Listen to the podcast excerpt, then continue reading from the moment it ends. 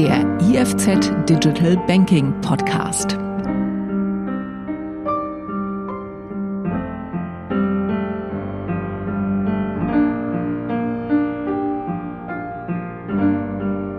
Herzlich willkommen, geschätzte Zuhörende, zum Podcast mit Roger Wattenhofer, Professor an der ETH Zürich.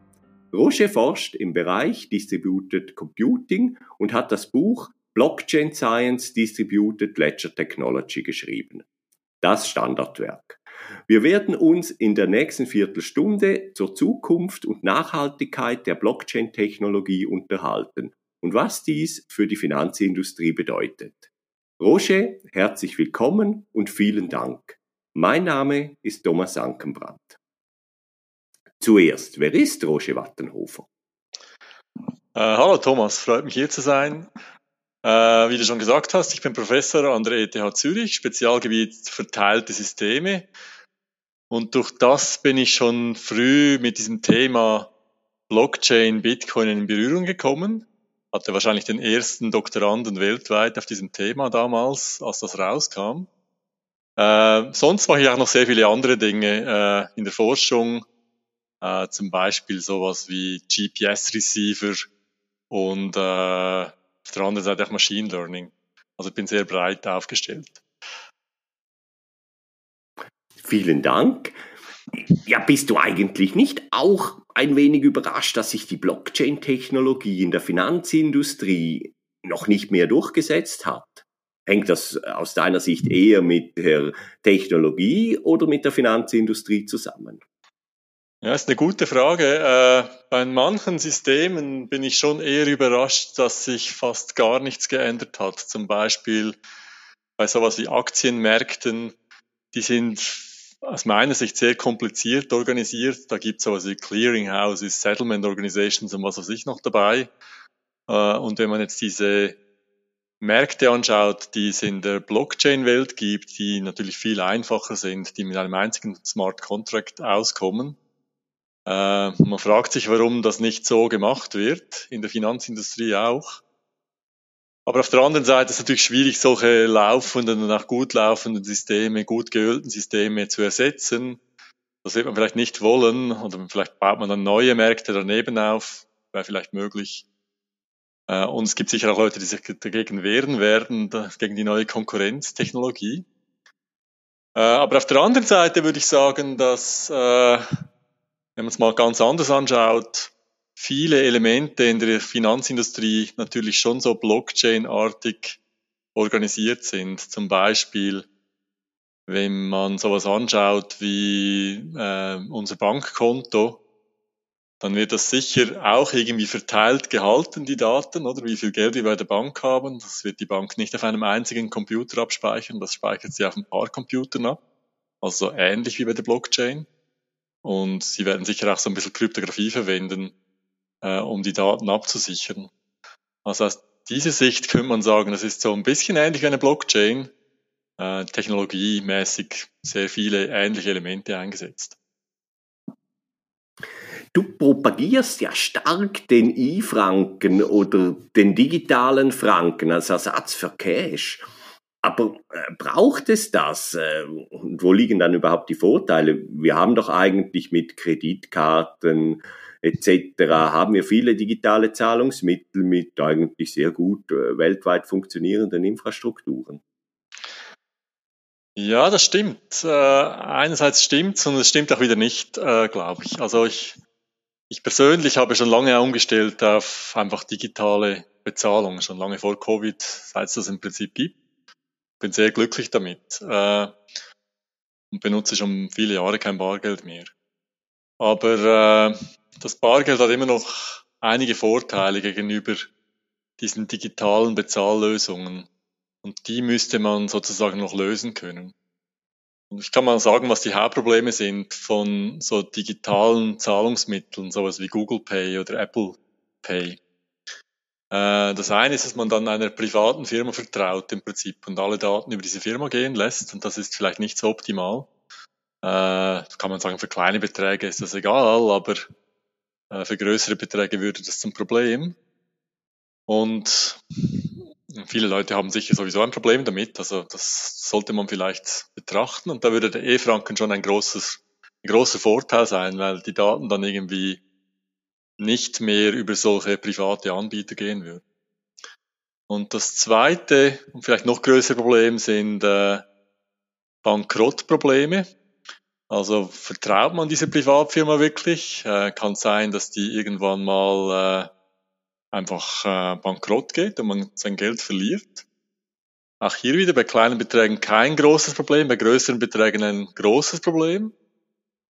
Äh, wenn man jetzt zum Beispiel wieder die äh, Kryptowelt anschaut, die ja eine Inspiration ist für viele von diesen Themen, dann würde ich sagen, bei Stablecoins sieht man das ganz klar, oder? Das ist quasi Stablecoins sind sozusagen die, die, das digitale Äquivalent zum Schweizer Franken oder zum US-Dollar äh, in dieser Welt.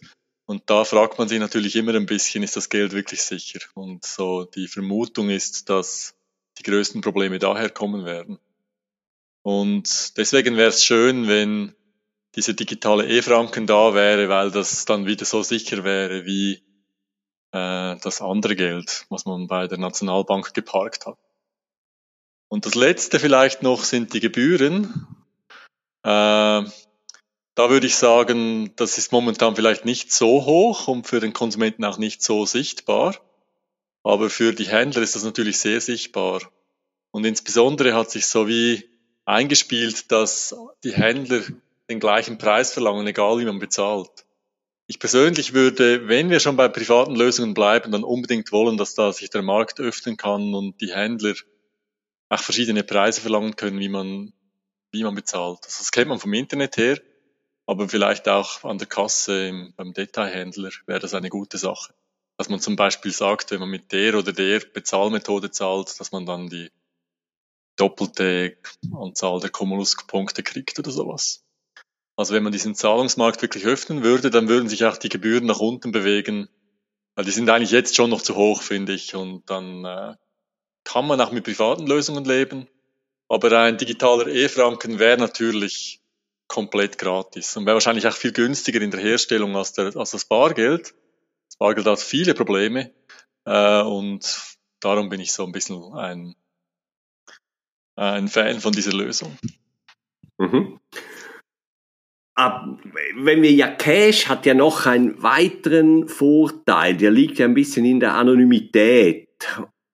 Wie würdest du dann den E-Franken in diesem Kontext ähm, sehen? Weil die, der, ähm, die, die Zentralbank und natürlich auch die, die Aufsichtsbehörden haben natürlich tendenziell eine Tendenz, dass es nicht absolut äh, anonym ist, wie, der, äh, wie das Cash aktuell, oder? Sollte man da den E-Franken dann so anonym ausgestalten oder eher nicht? Ja, das werden die wahrscheinlich nicht zulassen, dass der komplett anonym sein wird. Äh, meine Hoffnung ist, dass man ein recht bezüglich Pri Privatsphäre ein schön ausbalanciertes System hat. Sowas wie, dass man eine sehr große Privatsphäre hat im Normalfall. Also, dass wie heute bei vielen Dingen die äh, die Behörden versprechen, nicht einfach Daten zu sammeln, äh, wenn es nicht nötig ist, nicht einfach in unsere Telefongespräche reinzuhören und so weiter. Äh, aber dass sie doch eine Möglichkeit haben, vielleicht in einem Verdachtsfall äh, mit einem richterlichen Beschluss sozusagen zuzugreifen auf diese, äh, auf diese Zahlungsinformationen. Also ich könnte mir vorstellen, dass so eine Lösung äh, interessant sein könnte. Im Kryptobereich gibt es solche Lösungen. Das, da gibt's äh, zum Beispiel Concordium, die genau in diese Richtung arbeiten, dass man ein System hat, das sehr viel Privatsphäre hat, außer ähm, ein Regulator möchte irgendwo reinschauen und hat Gründe dafür, äh, warum er da reinschauen möchte. Mhm. Also die, die, das Problem der Geldwäscherei könnte man eigentlich auch im äh, kryptografischen Bereich, also im Distributed Ledger Bereich oder Blockchain Bereich lösen. Wie ist denn deine aktuelle Einschätzung mit den bestehenden Plattformen oder Protokollen? Ist Geldwäscherei ein großes Problem im Blockchain Bereich?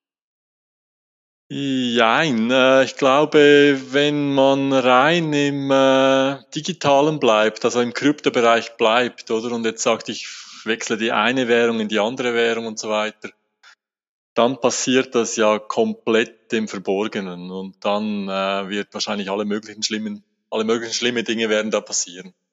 Äh, wo man momentan zugreift, ist wirklich an diese Schnittstelle zwischen Fiat-Währungen, also Schweizer Franken und äh, den Kryptowährungen. Oder diese, diese werden sehr stark schon überwacht und angeschaut.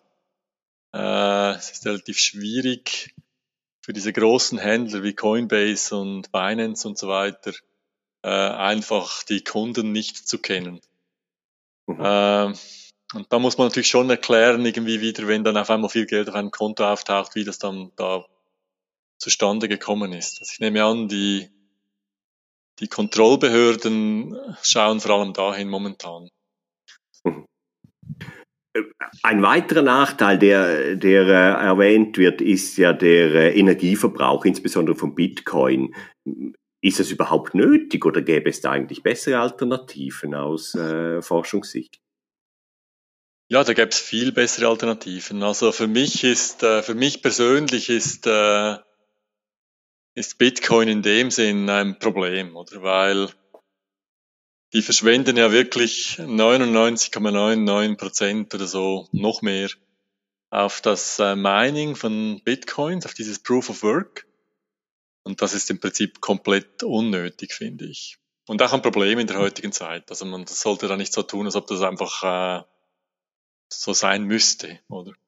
Äh, und Proof of Stake wäre eine gute Alternative, meiner Meinung nach. Es gibt zwar Leute im Kryptobereich, vor allem so Hardcore äh, Bitcoin-Jünger, die hören das nicht gerne, aber äh, ich finde, Proof of Stake ist ähnlich sicher und braucht all diese Energie nicht. Also man braucht nur noch 0,0001 Prozent der Energie, die Bitcoin braucht. Und das ist, äh, wäre natürlich schon ein großer ein großer Wechsel und Ethereum geht ja momentan gerade diesen Weg, äh, gerade diese Tage, dass es versucht, diesen Wechsel zu machen im Proof of Stake. Ist aber nicht Proof of Stake eigentlich ein Widerspruch zum Gedanken von verteilten Systemen, auch Finanzsystemen, weil wer mehr hat, der hat einen größeren Einfluss, oder?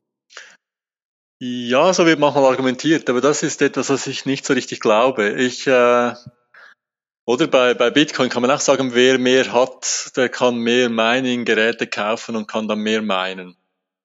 Äh, das ist also genau das Gleiche. Also ich glaube, wenn man diese Brücke schlägt zwischen Proof of Work und Proof of Stake, kann man fast jedes Problem, das es bei Proof of Stake gibt, ganz ähnlich auch bei Proof of Work finden. Zum Beispiel bei Proof of Stake sagen manchmal Leute, ja, man könnte ja für kurze Zeit sehr viel Geld ausleihen und dann hat man sehr viel Stake und dann kann man damit das System kontrollieren.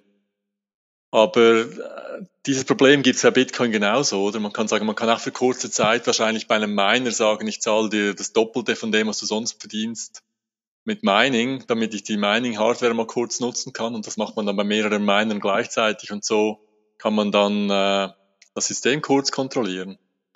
Das System kurz kontrollieren ist eh nicht ein Riesenproblem, grundsätzlich gesprochen, weil das Einzige, was man da machen kann, ist gewisse Transaktionen nicht zulassen in der Zeit. Oder man kann da ein bisschen aussuchen, welche Transaktionen reingehen. Das empfinde ich nicht als riesiges Problem, weil die Transaktionen kommen vielleicht dann kurz nachher. Klar, für den Betroffenen kann das schon ein Problem sein, aber, aber ich glaube, man sollte das nicht zu hoch hängen. Oder die, die Sicherheit des Systems kommt aus einer anderen Richtung, nicht vom Mining oder vom Proof of Stake. Mhm. Wo siehst du dann die größten Sicherheitsprobleme? Die größten Sicherheitsprobleme, das ist eine Frage, die oft kommt und, äh, und ich persönlich würde wirklich sagen, im ganzen Kryptobereich, die größten Sicherheitsprobleme sehe ich wirklich bei den Stablecoins momentan. Ich würde lieber sehen, wenn sowas wie digitale äh, Native-Währungen da wären, mit von der Partie wären. Es gibt keinen Grund, warum die nicht auch dabei sein könnten. Äh, dass man einfach seine Schweizer Franken gegen I-Franken austauscht und auf diese Art äh, im Kryptobereich mitspielen kann äh, und damit jetzt zurücktauschen kann. Weil diese Stablecoins sind mir nicht so sicher, wie die wirklich abgesichert sind. Bei gewissen stellt man sich da große Fragen. Am Anfang, als die rauskamen, hat die Community wirklich darüber gelacht und gedacht, das wird nie funktionieren. Und, und jetzt vertraut man denen auf einmal. Das ist äh, schon noch interessant. Ja. Mhm. Ja, hängt vielleicht damit zusammen, dass halt die Nationalbanken keine ähm, Cryptocurrencies rausgeben, oder? Ja, das ist so. Die Nationalbanken machen da das alte System, klar, und die unterstützen das neue nicht richtig. Wenn die das neue unterstützen würden und zum Beispiel auch die Aktienmärkte das neue unterstützen würden, ich glaube, das wäre dann wirklich interessant, oder? Weil dann würden wir in eine Welt gehen, wo dann auf einmal diese Welt die normale Welt wäre und nicht die alte Welt, äh, wie wir sie kennen. Mhm. Wenn wir gerade von neuen Welten sprechen, ja, was hältst du dann eigentlich vom Metaverse? Ja, das weiß ich noch nicht so genau. Äh, es erinnert mich ein bisschen an Second Life, was es vor ungefähr 20 Jahren mal gab äh, und damals ein Riesenhype war. Und alle wollten da mitmachen. Und jetzt kommt vielleicht noch ein bisschen Virtual Reality und so dazu und Augmented Reality und was auch immer. Und ich weiß nicht so recht, ob das wirklich ein Riesenerfolg werden wird. Aber ich drücke ihm die Daumen, ja. Okay, ich denke, das ist ein äh, gutes Schlusswort.